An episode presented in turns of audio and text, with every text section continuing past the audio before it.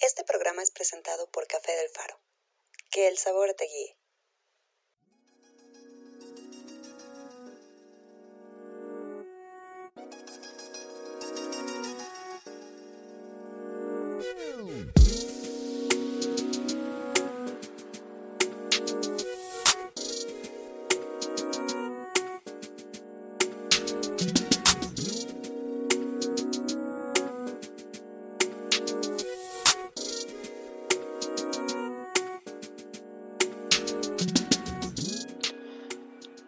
Jorge Sotomayor, tostador y catador de café. Junto con unos socios y amigos cofundé Café Estelar y Palreal, que es una cafetería en Guadalajara, Jalisco. Actualmente soy el campeón nacional de la competencia de tostado y tendré la fortuna y responsabilidad de representar a México en el 2021 en Atenas, Grecia.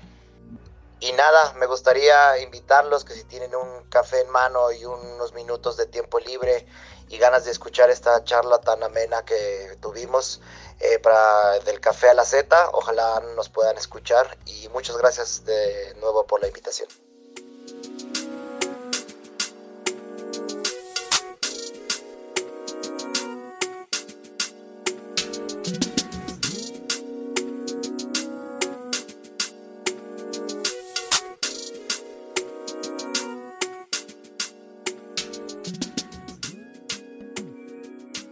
Buenísimos días, tardes, noches, donde quiera que me escuchen. Mi nombre es Amelia Brambila y les doy la bienvenida a este maravilloso podcast llamado Del Café a la Z.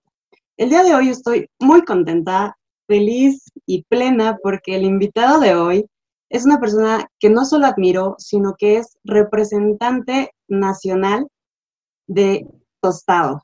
Jorge Sotomayor, muchísimas gracias por habernos aceptado esta entrevista. Qué emoción. ¿Cómo estás? Bien, Amelia, este, al contrario, muchas gracias por la invitación. Es una bonita consideración. Muchas gracias. Bueno, pues antes de empezar, eh, la pregunta obligada es, ¿ya tomaste café? Sí, llevo varios hoy, como seis. Y al rato tengo que, termino esto y tengo que ir a catar unos eh, cinco o seis cafecitos que tenemos de pruebas y otros tres después para un curso que tenemos mañana. Pero sí, este es mi tercer Chemex del día. Perfecto, ya me dirás más adelante cómo le haces para lidiar con toda la cafeína si ya no te hace tanto efecto. Eh, a otros platico. Muy bien. Ya escucharon quién es en la introducción, pero vamos a deshilar un poco su historia, su trayectoria, porque en este año, en lo que va de este, bueno, en lo que termina este año, posiblemente en el próximo, dadas las circunstancias de la pandemia, nos estará representando en el Coffee Roasting Championship World. ¿Es correcto? ¿Sí lo dije bien? Ah, es correcto, sí, sí. World Coffee Roasting Championship. Es correcto. Eh, Jorge ha sido ganador del año pasado, me parece, fue 2019. Exacto. La, la, sexta competencia mexicana de tostado organizada por la AMSE, aquí en México. Y bueno, para quienes nos están escuchando, vamos a, a, deshilar esta historia. Antes de llegar a ser el, el ganador, ¿Cómo era Jorge de niño? Qué chida pregunta. Este, estaba bien piratilla. Este, no, digo, estaba, estaba raro de morrillo. Era, tenía muchas neuroticadas de morro. Era bastante extrañito de niño. Este, en general, creo que desde chico hasta la fecha, y no lo digo como, como una queja o un sufrimiento o un dolor, al contrario, lo digo por, una definición de parte de quién soy. Siempre he sido alguien en general solitario. En general disfruto mucho estar solo. Te digo, no lo digo como de, ay, qué solo estoy. No, al contrario. Lo digo como, como algo que se acepta tal cual como es. En general, sí, desde niño siempre he sido alguien pues, solitarión. Eh, pero eso sí, muy clavado, muy neurótico. Mi mamá, me acuerdo que me decía de niño que se acordaba de que, bueno, yo me acuerdo también, pues, de que siempre olía las cosas cuando me daba de comer algo. Me daba a probar algo y yo le hacía así. Y mi mamá se enojaba. No lo huelas, no tiene nada, ¿por qué lo hueles? ¿Está echado a perder o qué? O sea, se enojaba. Ofendía su, su oferta gastronómica de mi madre cuando olía las cosas, pero no era por eso, era porque ¿verdad? me daba mucha curiosidad. Y me hacía cosas, ¿no? Por ejemplo, me gustaba una marca de chocolate y todas las mañanas desayunaba leche con chocolate y a veces no había y metía de otro chocolate en el bote este, para engañarme y yo le decía, no, este no es, no me engañas. Entonces creo que siempre lo sensorial fue algo importante en mi vida. Y dos, algo que siempre he hecho desde niño eh, eh, es, ser, es ser muy clavado en estas lógicas de que generalmente pasaba mucho tiempo solo. Mi hermano, tengo un hermano mayor que me lleva seis años, entonces la distancia entre él y yo eh, generacionalmente era amplia. Cuando él tenía cuando yo tenía 10 y quería jugar, ¿no? Cosas más físicas o cosas de ese tipo, pues él tenía 16, él ya era un adolescente y no quería jugar con su hermanito de, de 10 años, ¿no? Y viceversa. Cuando yo tenía 4, él tenía 10 y ahí más o menos podíamos jugar, pero fueron pocos años, ¿no? Entonces, en realidad, este, al no tener como tantas amistades, ni salir tanto, ni hacer eso, me clavaban mucho en las cosas, ¿no? Cuando decidía meterme en algo, y a la fecha es muy mucho de la parte de quién soy. Cuando decido meterme en algo, me meto neurótica y ridículamente en eso, de verdad. Me clavo hasta sus últimas consecuencias y no paro, ¿no? De verdad, no paro. Los que me conocen saben que neta, me meto en algo y estoy ahí todo el pinche día, todo el día. Y así sigo haciendo, ¿no? Lo sigo haciendo con el café, lo sigo haciendo con mis gustos actuales, con los fermentos, con el vino. Eh, cuando me metí con la fotografía fue igual, cuando me metí con, la, con, el, con el arte, porque quise estudiar artes plásticas, este, pues siempre fui así, siempre, siempre fui así de meticuloso. Entonces, eh, tuve una infancia eso, lo puedo decir, digo, en el buen sentido, solitaria, pero también muy feliz, aprendí mucho me gustaba mucho leer, me gustaba la educación, me encantaba ser el ñoño del salón, el machín, siempre me gustó ser el ñoño. Este, entonces creo que eso fue un resumen de, mi infancia. Muy bien. ¿Ya estabas cerca del café? ¿Tu familia consumía café? Eh, ¿Tenías como una relación dentro de este maravilloso mundo que ya jamás te soltó?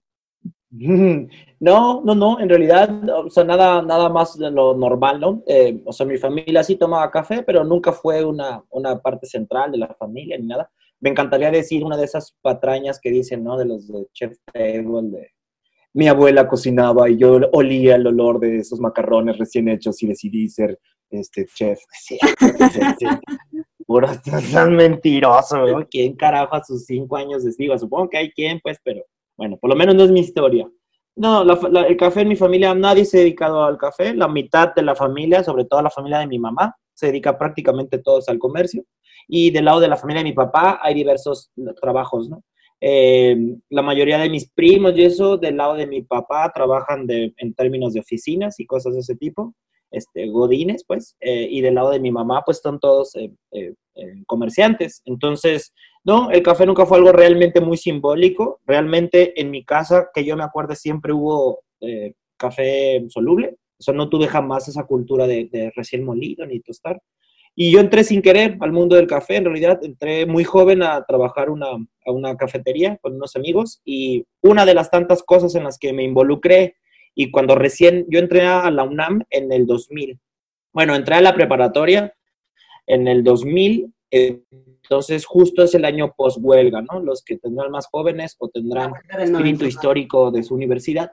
Este, exactamente, entre post-huelga, evidentemente la efervescencia, eh, la efervescencia de organización y de activismo y de lucha estaba al rojo vivo, entonces pues me metí también en eso y me metí hasta el maldito fondo, ¿no? O sea, me volví este, anarquista, straight edge, no, no salía de noche, era vegano, no fumaba, no salía de noche, no bebía, no me drogaba, absolutamente nada, ¿no? Para, para mantenerme libre de, de, la opresión capitalista y el sistema que te el cerebro.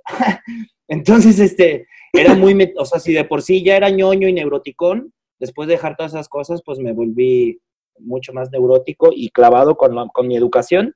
Y eso, eso me pasó en la, en la, en la prepa, fue, me metí mucho a la escuela y al no salir de noche y no beber ni nada, era obviamente un bicho raro porque pues todos salen de sus pinches prepas o de la OCU y se van a las, a las cantinas, ¿no? Echar chelas ahí alrededor, las caguamas secretas, ¿no? Yo no lo hacía, no hacía, no bebía.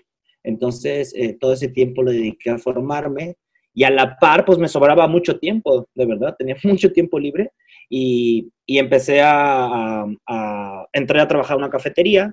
Entré a trabajar en esa cafetería porque muchos amigos de mi colectivo y de otros colectivos trabajaban ahí y era un lugar en teoría que se jactaba de, tener una filosofía, un espíritu eh, eh, de izquierda y un espíritu de vender café de cooperativas indígenas, generalmente de las zonas centrales y totziles. Era cuando el boom de Mayavinic y de la selva estaba como, era muy parecido. De hecho, en algún momento Gloria Sesma tuvo que ver en, en esta cafetería donde trabajé. Pero pues después de un rato y de meter en una cajita un montón pues de anarquistas, porque la mayoría éramos anarquistas, eh, pues un día este, la buena hondez se empezó a quitar cuando el dinero les empezó a salir mal, ¿no? En los cálculos. De... Abrieron una nueva cafetería en, en, en Cuapa, en Galerías Cuapa, que no tenía mucho sentido porque de algún modo no era el mercado de donde estábamos, ¿no? Era como un disparate. Obviamente le empezó a ir muy mal, la economía bajó y pues ahí se acabó la solidaridad y el apoyo a las comunidades.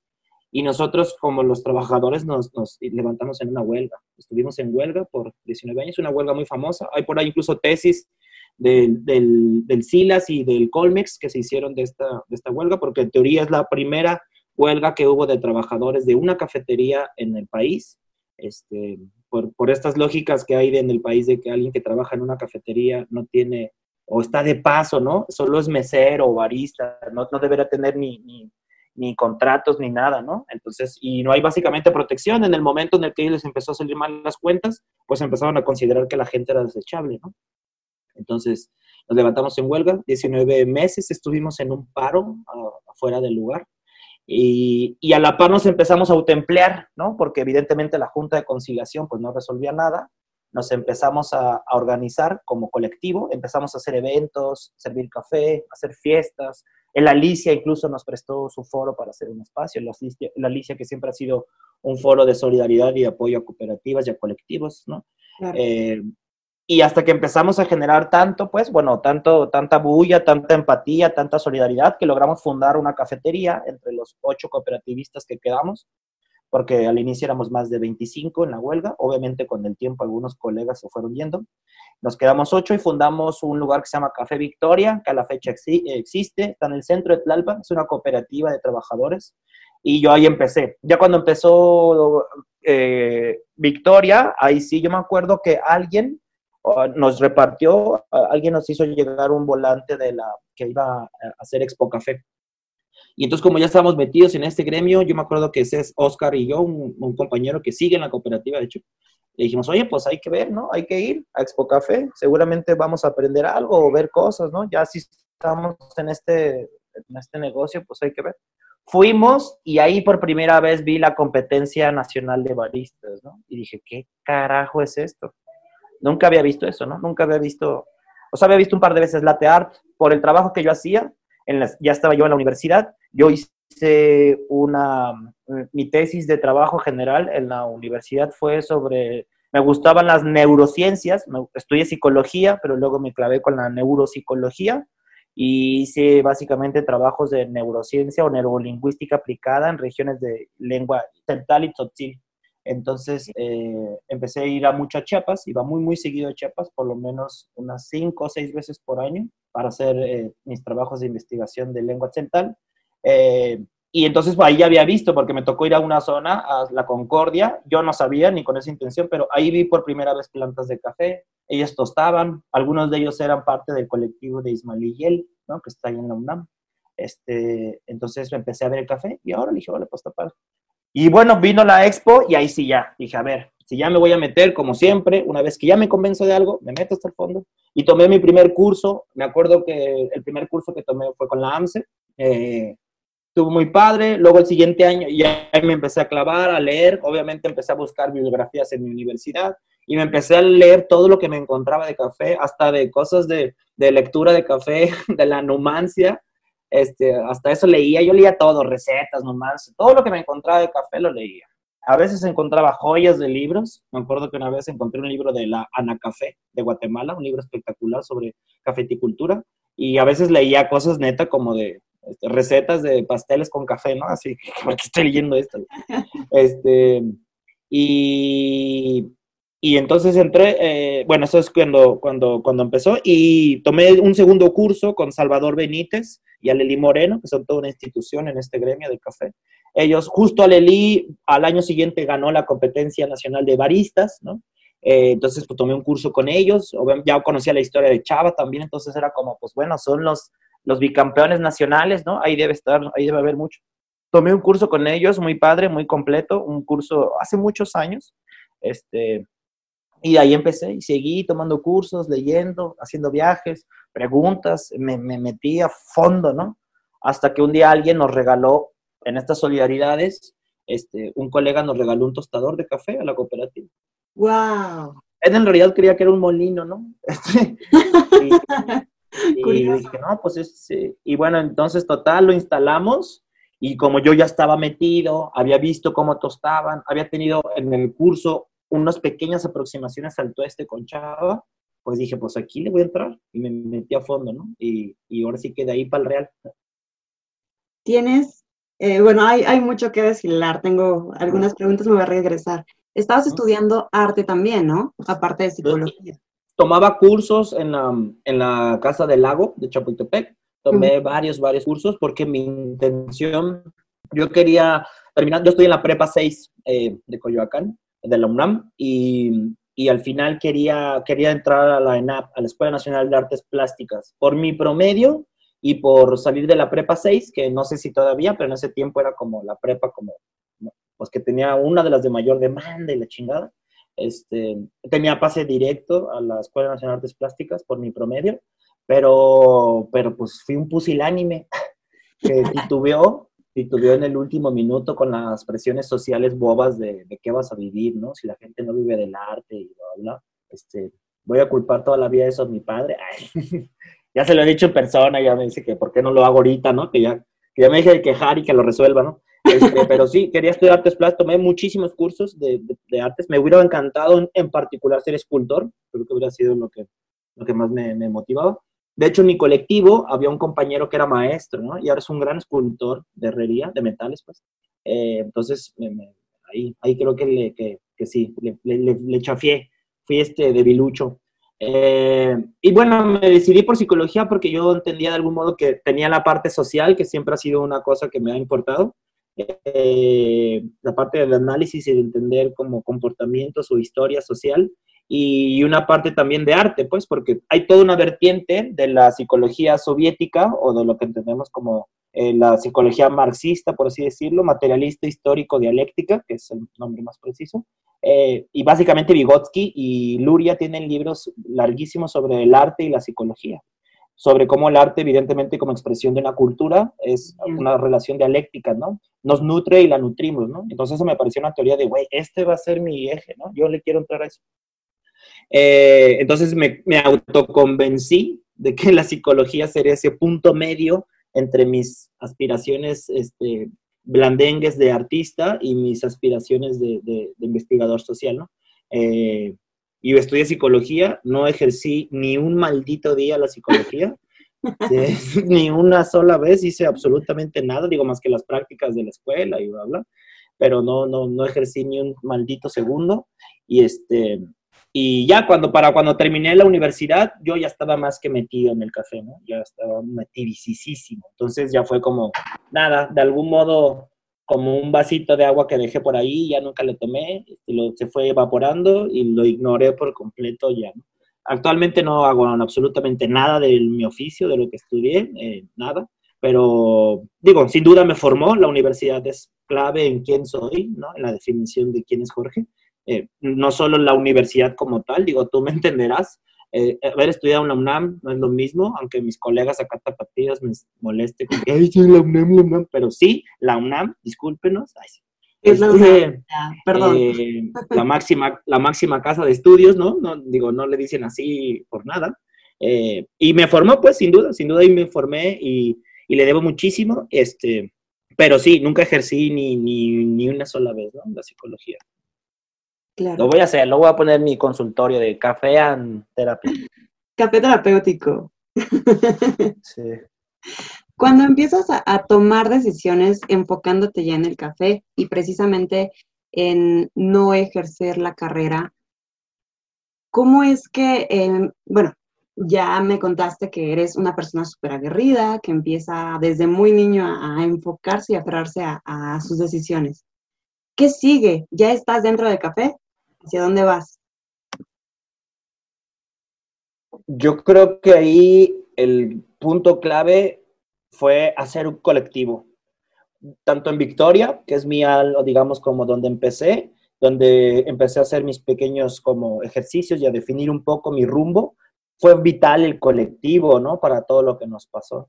Incluso la definición del colectivo es la que me hizo buscar a mí otro, ¿no? Porque en este colectivo, evidentemente, eh, la génesis de Victoria era la, básicamente buscar autogestión, ¿no? Y trabajo digno, autogestionado por nosotros, ¿no? Una cooperativa en la práctica y no solo en la teoría ni en la utopía romántica, ¿no? Entonces, esa era la génesis y eso lo cumplimos y lo hicimos juntos como colectivo y junto a un montón de, de grupos y organizaciones que nos ayudaron, ¿no? Cuando nace mi espíritu por querer meterme en el café de la especialidad, ¿no? No solo servir café, sino de verdad involucrarme con la historia, con la trazabilidad, con el paso, o como podríamos decir, haciendo análisis con la psique de un café, es que, es que formé otro colectivo, ¿no? Me uní a otros correligionarios, por así decirlo, del mismo espíritu, ¿no? Conocí a Fabricio, que evidentemente fue una pieza clave en, en, mi actual quehacer, en quién soy, en mi, en mi, organización de vida en general. Este, y, y, nos, y, nos, fijamos esa meta como colectivo, ¿no? Queremos hacer una marca de café que no sea una más, ¿no? Queremos hacer una marca extraordinaria, queremos hacer una que haya el mismo respeto por el café mexicano que sienten muchos por ver una bolsa de un café de otro país, ¿no? Tostado en Estados Unidos o un café de Colombia. Queríamos generar eso, ¿no? Porque sabíamos que existía, porque, porque queríamos entrarle bien. Yo me acuerdo de una reunión muy importante entre, o sea, como importante en el sentido de lo que significó, entre Fabricio y yo, donde decimos, a ver, pues si ya vamos a hacer esto y nos vamos a dedicar a esto, hay que hacerlo lo mejor que se pueda, ¿no? No, ¿de qué sirve hacer una marca más, no? ¿de qué aportamos, qué construimos? Y para mí, además de la parte, digamos, snob y bluff y bonita del café especialidad de y toda esta parafernalia, pues también la especialidad para mí era una visión y una forma de generar mejores relaciones económicas con un, con un productor, porque es real. La especialidad es una ventana verdadera para mejorar las condiciones de vida, las condiciones de vida en el campo, ¿no? Para que te des una idea, en general el promedio de la, edad de los productores de café en México es de 65 años. Esos, esos son los chavos en los que están las manos del café. ¿Por qué son gente tan mayor? Porque el hijo o el nieto ya lo abandonó el hijo y el nieto dijo, yo no quiero vivir igual de jodido y de pobre en la sierra de Candelaria, Losicha, Oaxaca, no quiero vivir en la misma desesperación que mi abuelo, que mi papá. Entonces, migro a Estados Unidos o voy a la capital o me uno al narcotráfico o y incluso esas salidas ni siquiera a veces son tan correctas, ¿no? En el sentido de, a veces terminan peor, ¿no? obviamente todo lo que tú entenderás que, se, que genera, ¿no? Destruyen tejidos sociales, ¿no? Se acaba el sentido de las comunidades, ¿no? El, uso de suelo cambia en el sentido, en el sentido no, no solo eh, material, pues, sino en el sentido de lo que implica un contexto histórico, cultural, ¿no? Que básicamente la gente abandone su terruño. Eh, eh, y, el, y, la especialidad, por otro lado, la, la media probablemente, por lo menos de los productores que yo conozco y trabajo, rondará entre los 35 y 30 o 40 años, ¿no? La media de los productores de café actuales, de los de especialidad. Es gente joven que al ver que por fin el café puede ser una empresa de la que pueden vivir de manera digna o de manera decente y correcta, a generar dinero, porque debería verse así como una empresa, eh, pues no se van y ahí se quedan. Entonces, justo es eso, ¿no? El café especialidad es esa ventana, es, un, es una opción real, digo, además de toda esta parafernalia que nos gusta, pues también es una, una, una opción real de transformar y la vida económicamente de alguien, ¿no? ¿Qué es el café de especialidad desde tu perspectiva y desde tu conocimiento? El café especialidad es sin duda para mí un tema que tiene que ver inevitablemente con la naturaleza. La calidad del café radica en una planta sana y bien adaptada, donde esa semilla, después de evaluarse, cumple criterios muy específicos para ser considerado un café de especialidad. Básicamente, estos criterios son una hoja de evaluación donde solo un profesional de la evaluación, es decir, un catador Q-grader, tiene la capacidad de certificar que dentro de los 10 casillas o los 10 ítems a evaluar, en los cuales están aroma y fragancia, acidez, dulzura, cuerpo, posgusto, buque, sabor en boca o aftertaste, como le quieran llamar, balance, uniformidad, taza limpia, eh, eh, balance general de la taza y calificación general del catador. Son 10 casillas que, pueden ir, que van de 0 a 10 puntos, donde se, y un poquito de analogía como con la escuela. Si sacas 7 en todo, tu promedio final es de 70, y digo, no quiero herir la susceptibilidad académica de nadie, pero si sacaste 70 de final, pues eres más que un promedio, ¿no? Eres, digo, no sacaste 6, que serías apenas si pasaste, eh, sacaste 7, no eres el güey más menso del salón, pero sin duda alguna eres uno más, ¿no? No eres tampoco la revelación académica que esperábamos. Entonces, y es igual, un café que supera los 80 puntos, es decir, que por lo menos 8 en todo, pues evidentemente ya hablamos de un café que está por encima de lo convencional. No hablamos de la mejor ni el güey más inteligente del mundo, pero sí hablamos de alguien que ya supera un poco la, la media, lo convencional. Y eso es lo que nos referimos como café de especialidad. Eh, algunos criterios más estrictos, perdón, como las competencias o algo, tienen, tienen, tienen valores como de hasta de 85 puntos hacia arriba, ¿no? Y cuando un café alcanza los 90 puntos o lo supera, generalmente ganan concursos y se van a subastas donde alcanzan precios altísimos, ¿no? Entonces, para mí, la especialidad radica de esta evaluación, de esta evaluación, perdón, pero radica justamente en el campo. Es el productor y la naturaleza eh, que, a partir de que el productor entiende y comprende bien su terruño y su microclima, que adapta su planta para que dé un fruto lo más sano posible. Sin ese fruto, sería imposible hacer especialidad. Yo con una mala materia prima, beneficiador o tostador o barista, no puedo hacer café especialidad. Que eso es algo que a mí sí me gusta recalcarlo porque a veces creo que hay una cierta confusión entre lo que se llama una cafetería de especialidad o tostadores de especialidad, pero yo tostador y mis colegas baristas no creamos calidad, no, no le inventamos. No puedo hacer que una naranja podrida sepa bien, eso es imposible. Esto es lo mismo.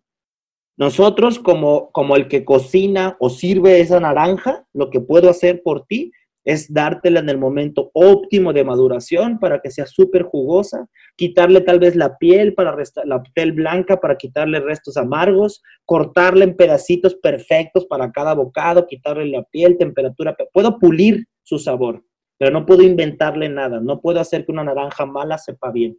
Entonces, eso es importante que toda la gente que está en este gremio, creo, debe de tener muy claro en la cabeza. En realidad, la calidad está en la naturaleza. De ahí para adelante, lo único que podemos hacer es no cagarla, en realidad. Pero no vamos a inventarle nada que no tenga, ¿no?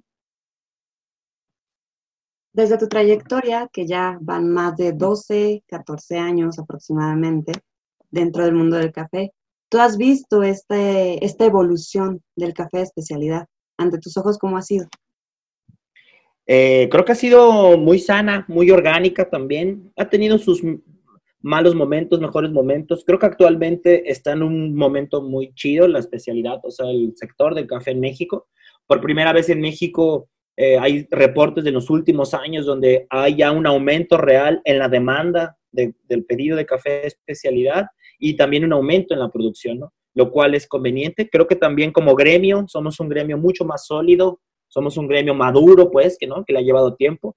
Eh, desde los referentes iniciales, que evidentemente son la Asociación Mexicana de Café y Cafeterías de Especialidad, ¿no? la AMSE, el trabajo del ingeniero Arturo Hernández, lo que hicieron muchos colegas pioneros como Salvador Benítez eh, y muchos más, pues, eh, digo uno por tal vez nombrar a los más representativos, pero hay miles. De este lado, por ejemplo, Fabricio y Oscar, que son mis socios en Estelar, ellos fundaron 5PM, probablemente una de las primeras cafeterías de especialidad en Guadalajara. Acaba de cumplir 17 años de hacer café de, calidad. Eh, entonces, creo que ahí estuvieron los primeros, ¿no? E, Etrusca me parece que ya tiene un poco más de 25 años o 25 años tal vez. O sea, empresas que empezaron a picar piedra.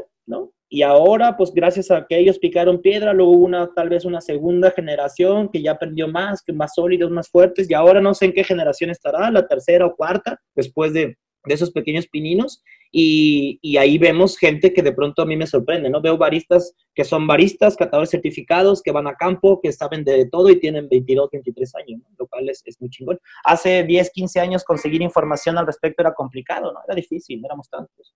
Ahorita tú sirves un Chemex o por ejemplo, yo me acuerdo hace años le ponías latte art a alguien y era como, wow, ya había miles de fotos, ¿no? Y ahora ya les vale gorro, ¿no? Ya les da igual, ya nadie les sorprende, ¿no?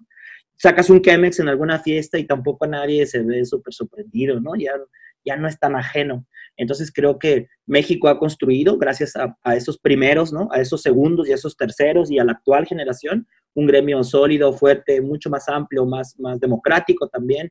Entonces creo que va por buen rumbo. Eh, también veo a productores que tal vez tienen por fin el reconocimiento y no solo en el aplauso, que es válido, que también es necesario, ¿no? Que también es importante que reconozcan tu trabajo, sino también en el reconocimiento económico.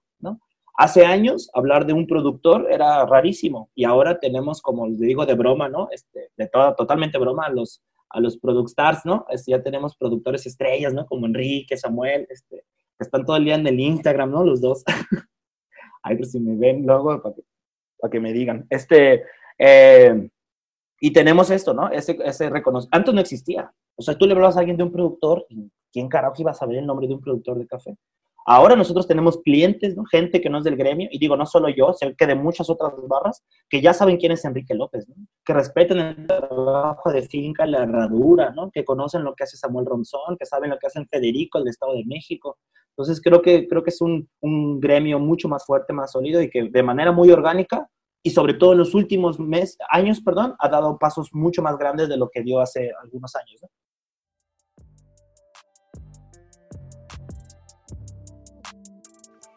Antes de seguir escuchando, te invitamos a que vayas por tu café del faro y disfrutes de su gran aroma, sabor y consistencia, que estamos seguros te encantará.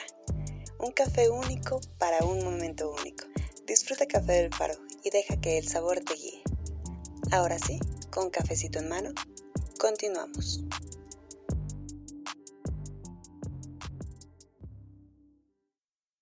Dentro de toda la cadena productiva del café, tú decides estar específicamente en el tueste. Ya pasaste por, eh, bueno, conoces a productores, conoces a baristas y decides estar en el tueste. De ahí a la fecha, también has visto una evolución en el proceso de tueste. Específicamente, esa evolución ha sido muy diferente eh, desde los ojos de quienes tienen una torrefacción y hacen café con azúcar de antaño a una especialidad como la que es la tuya? ¿Cómo ha sido esa, esa trascendencia? Creo que fíjate que los, sin duda el gremio de los baristas, por toda la media, por toda la difusión y todo lo que tienen, sin duda creo que ha crecido más que el gremio de los tostadores. Sin embargo, hace años yo creo que eh, lo complicado de tostar eran varias cosas. Por un lado, pros y contras. En contras, tenemos poco consumo de café especialidad, ¿no? Bueno, ahora, como acabo de decir, creo que es diferente, ¿no? Pero hace años había poco, o sea, no es que te iban a pedir miles de kilos de un café que era caro en ese momento. Este, teníamos equipo realmente muy rústico, la mayoría, eh, eh, eh, equipo local, ¿no? Lo mejor que se podría conseguir dentro de nuestro país, pero en realidad sabíamos que, que para aspirar a ciertas cosas deberíamos de comprar mejores equipos, mejores empaques para el café, mejores precios de café. Entonces, ha sido creo que un poco más lento, pero sin duda alguna está también en su mejor momento, ¿no? Por ahí yo sé de muchos colegas ya que tienen tostadores importados, o sea, que equipo eh, alemán, equipos holandeses, ¿no? Eh, cada vez gente mucho mejor certificada, preparada, gente que viaja a otros países para formarse. Eh, creo que nuestro gremio nos ha costado más trabajo, el de los tostadores, porque es más costoso también, es más difícil, creo.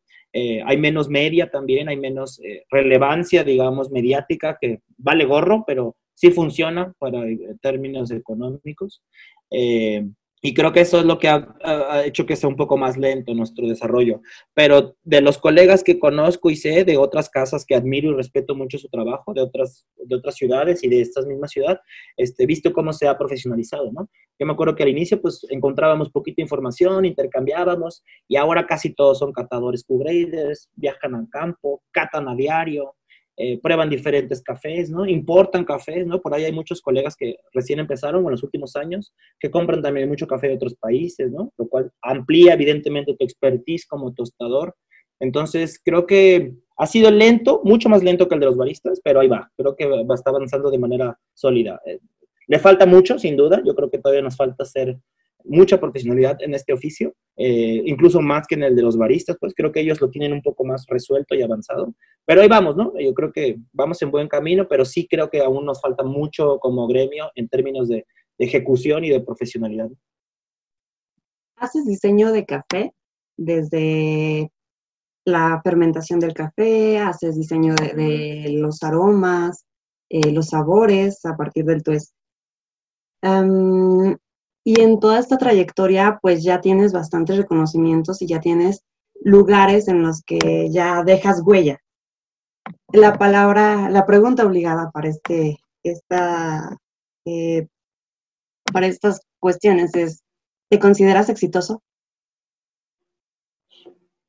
Pues me considero, digo, tendríamos que pensar o, primero definir qué, qué, consideraríamos éxito, ¿no?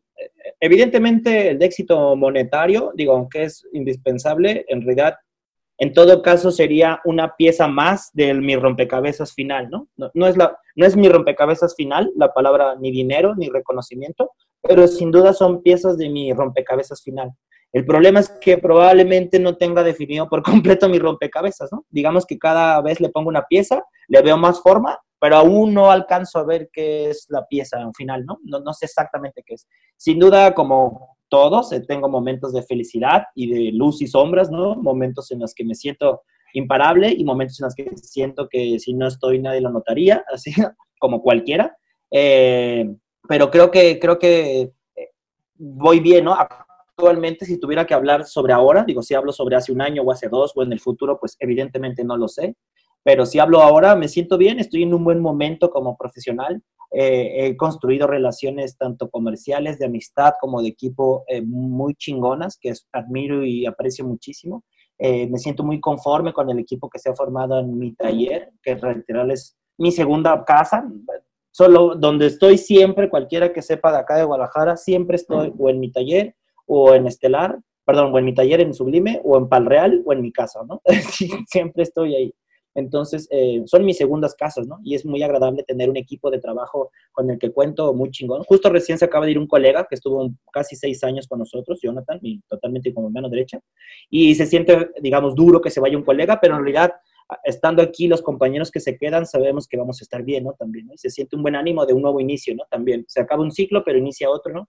Ahora acá en el colectivo eh, se encarga un poco, tenemos una mucha mejor definición como equipo, ¿no? Ramón se va a encargar ahora de, ayudarme con los tuestes y, la producción. Está Jonathan, que también la colabora con la producción de las entregas. Dani, que es eh, quien se encarga de la administración, que de verdad parece la cosa sencilla, pero en Estelar había sido un tema eterno hasta que llegó ella, gracias al Señor. Este, tenemos un equipo de ventas que no habíamos tenido, ¿no? Con una gran colaboradora que es Bea, ¿no? Fabricio comandando ese trabajo. ¿no? Está Oscar, que se encarga del arte de Estelar, el cual me hace sentir muy orgulloso, ¿no? la estética y la imagen de Estelar.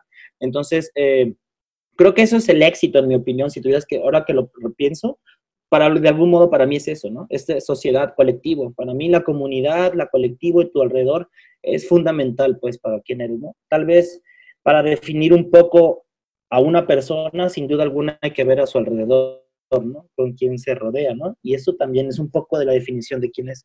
Entonces, si veo a mi alrededor, me siento muy conforme con, con quien tengo, ¿no? es una bonita definición de, parte de, también de quién soy, ¿no? Estoy bien con mi familia, estoy bien con mi salud, afortunadamente, estoy bien en, en mis tipos de trabajo, ¿no? En Palreal no se diga, ¿no? Me parece una barra bellísima, con un equipazo, ¿no? La jefa de barra Maranta tiene muchos años con nosotros, es una extraordinaria barista. Y están chicos que llegaron, que se han metido también a bartenders baristas, ¿no?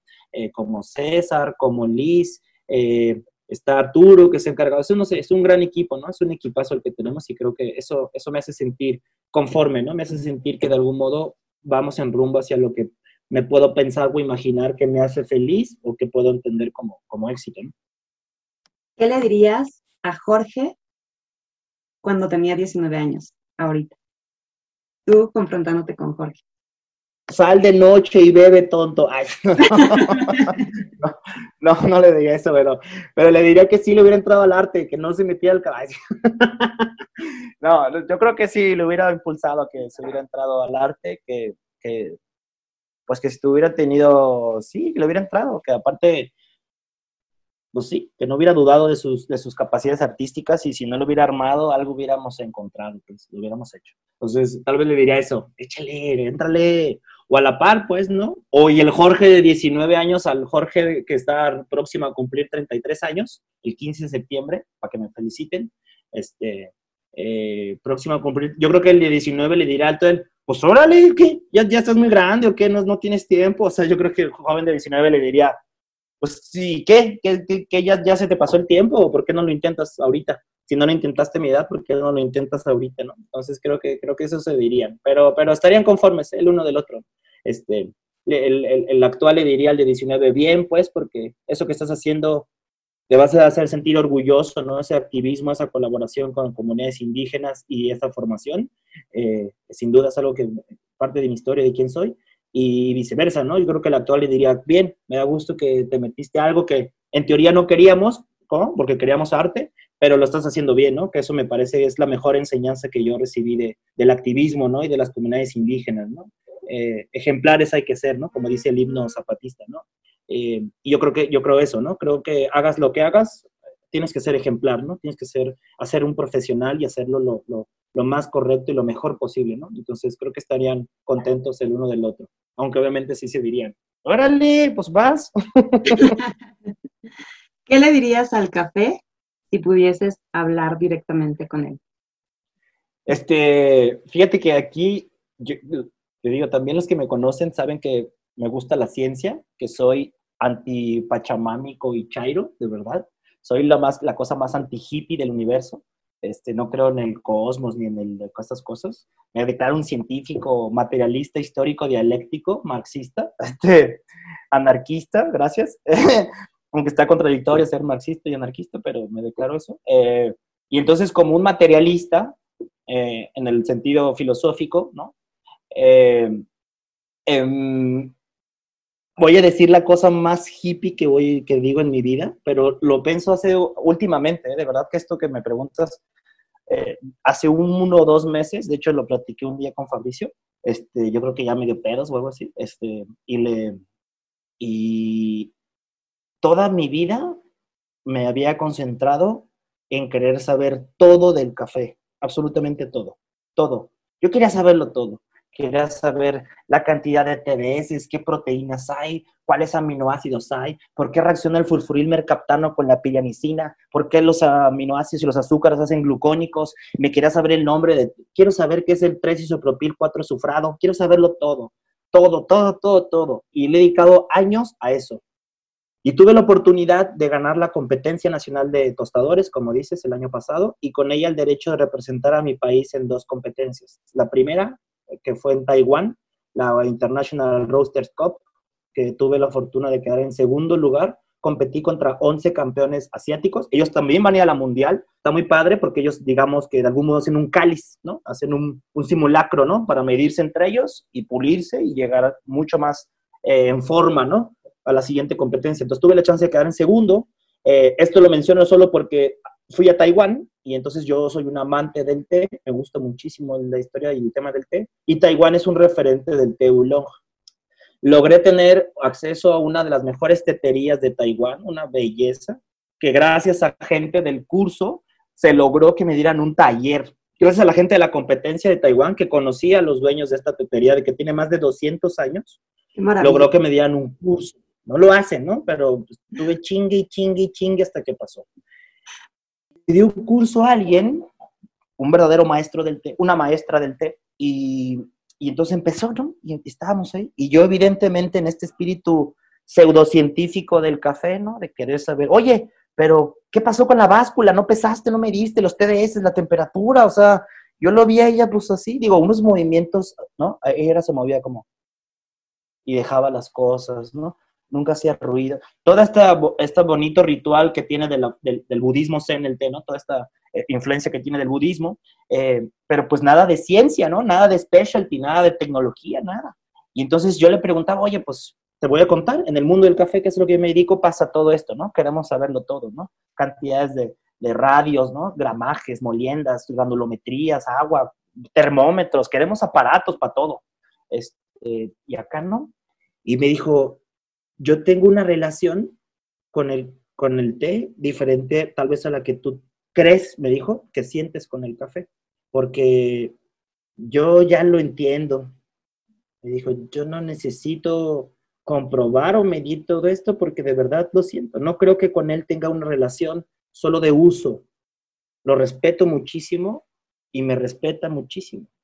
Entonces, creo que esa relación, ah, para mí esto no es, no es darte un curso de donde voy a decir recetas, para mí es compartirte algo con lo que yo creo que tengo una conexión.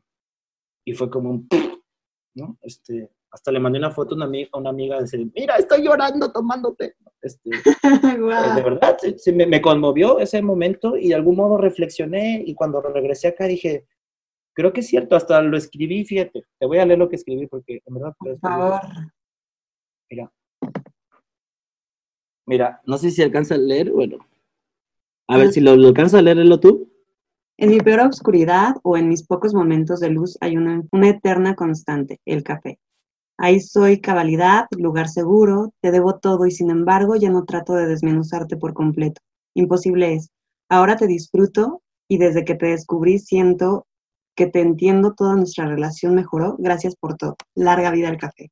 Fin de verdad. Eso sentí, eso sentí que, que ahora, que ahora que ya no, digo, hay gente que, lo que te decía al inicio, ¿no? Un poco se relaciona, fíjate qué bonito, ¿no? De, que desde niño he sido una persona solitaria, ¿no? Y digo, no lo digo en este afán de, hacerme el pobre, ¿no? No es algo que me gusta, es, es, y creo que en esa soledad hay gente que se enamora de personas, de objetos, de la riqueza, de un auto, de sus hijos, y es muy válido yo creo que yo a lo mejor de verdad el amor de mi vida es el café. O sea, de verdad, de verdad siento que tengo algo diferente. Llevo, tengo 32 años y, y la relación más larga que he tenido y más profunda es con esta semilla, de verdad. Eh, y he tratado de entenderla por completo, ¿no? Como a una pareja, ¿no? Como un amor, de estos amores de verdad, ¿no?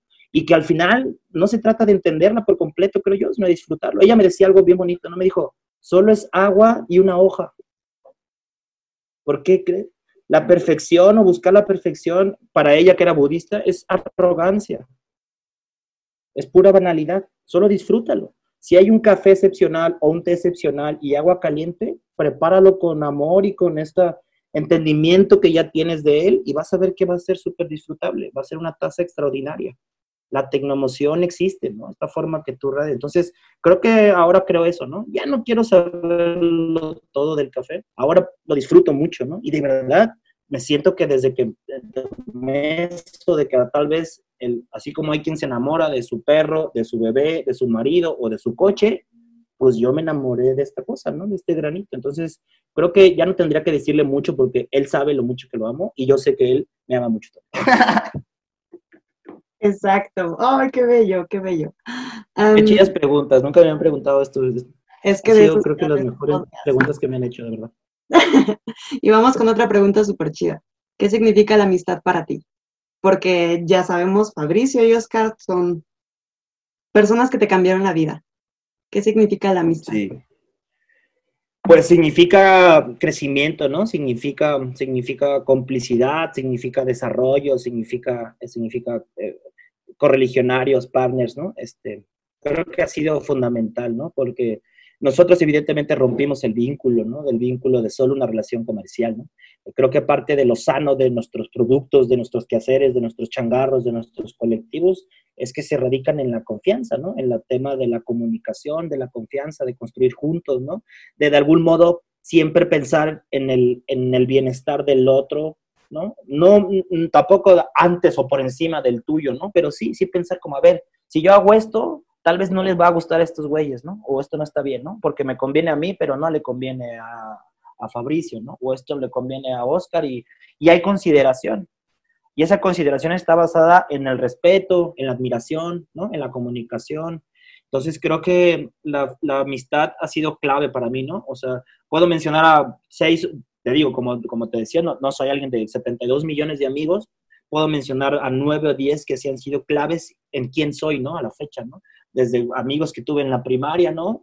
César, mi compa de la primaria y la secundaria, eh, el Chayote, un gran compañero de colectivos, muy famoso en el gremio de, de la lucha, del activismo.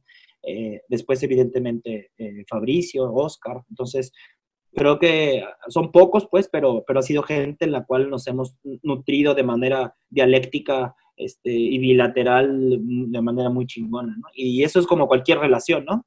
Incluso con la del café, ¿no? O con un productor, básicamente es confianza, es apoyo mutuo, solidaridad, respeto al oficio del otro, admiración por su trabajo, ¿no?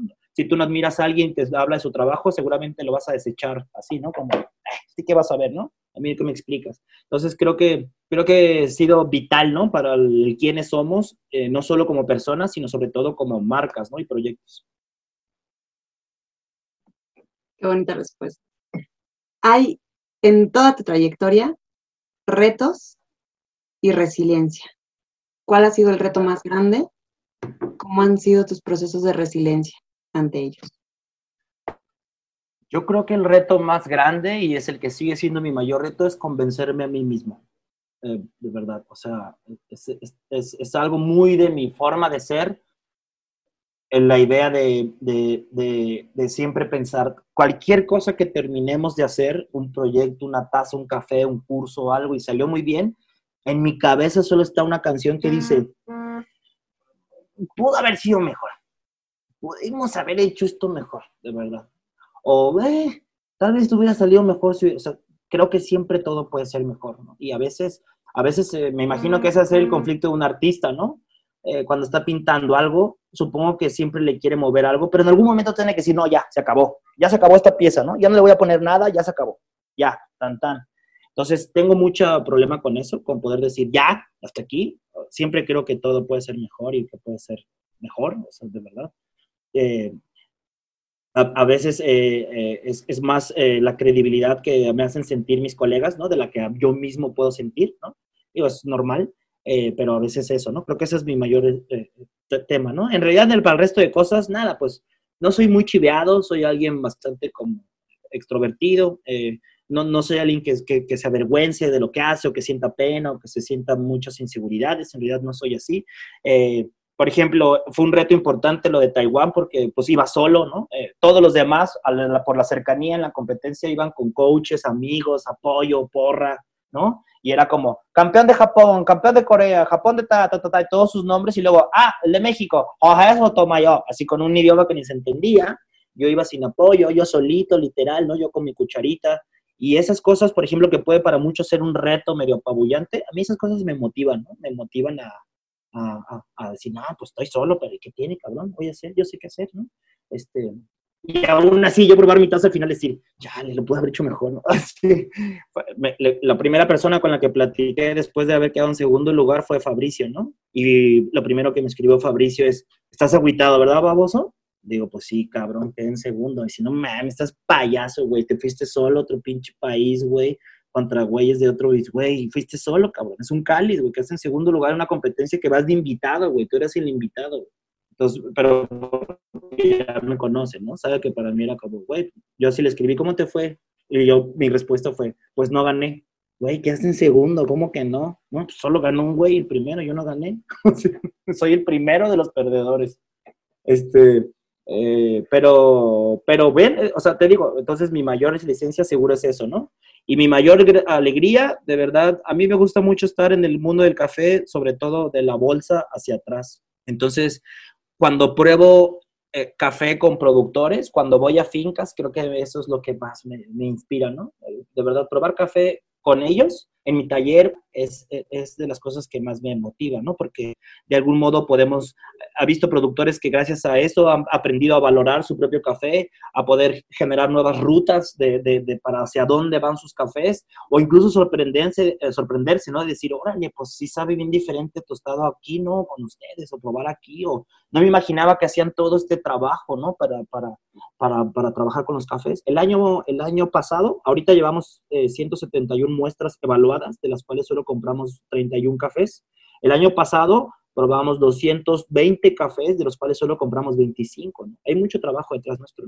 Y a veces un productor, por, por, por, falta de oficio de los colegas, a veces puede pensar que, pues, ah, te pedí muestras, este, ni las probé y las dejé y ya, ¿no? Y entonces para el productor es, pues, tu mayor chamba es pedir muestras, ¿no? Y ya, no hay nada de, de, de revire, ¿no? O sea, a veces si, si no quieres ni, ni, me dices, ni me respondes, ni nada, ¿no? Entonces, creo que, creo que eso ha sido como, como lo más gratificante, ¿no? Que hemos, que hemos tenido, ¿no? Y digo, obviamente, pues, ¿no?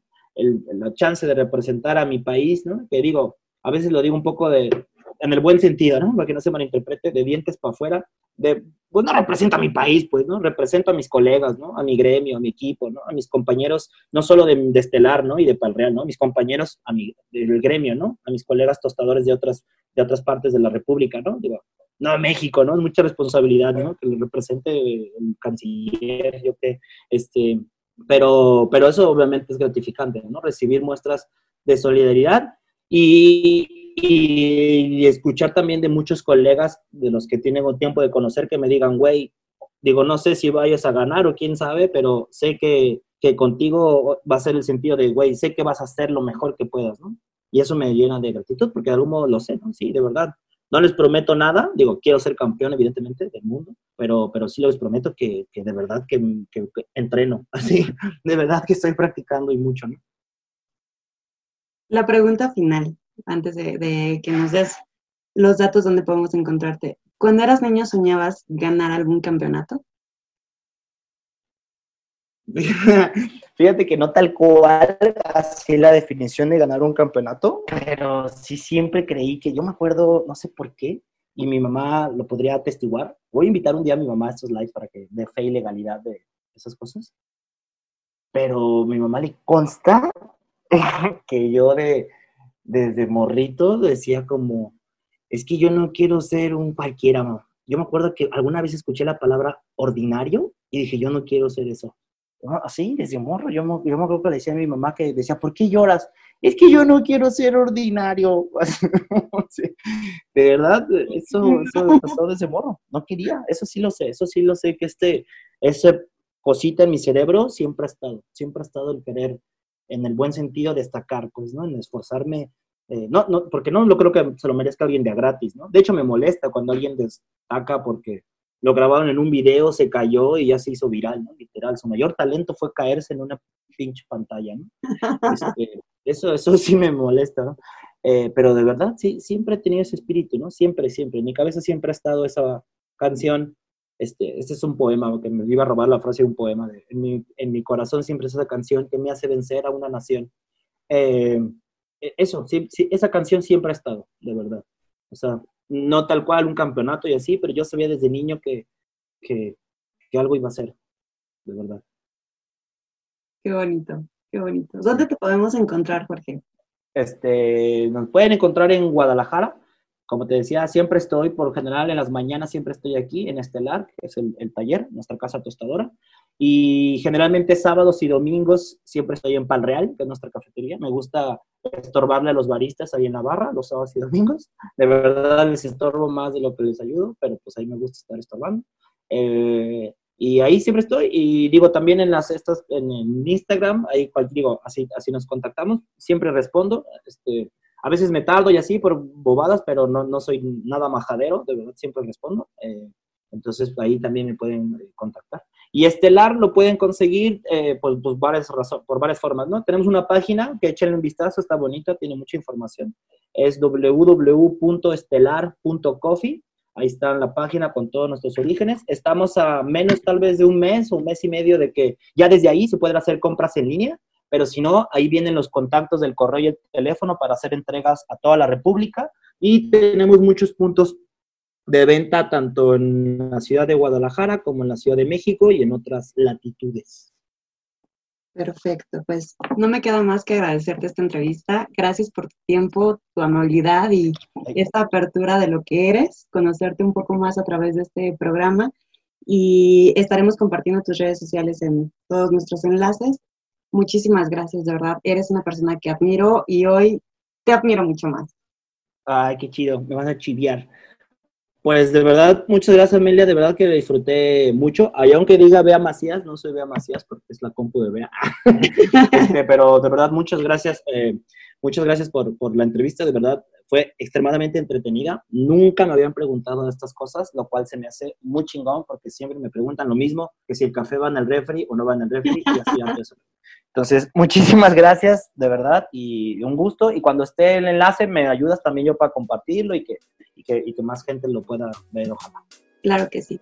Queridos amigos, él fue Jorge Sotomayor.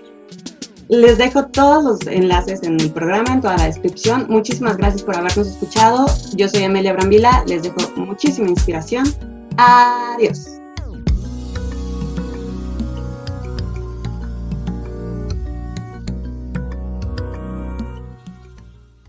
Todo por el día de hoy. Muchas gracias por acompañarnos.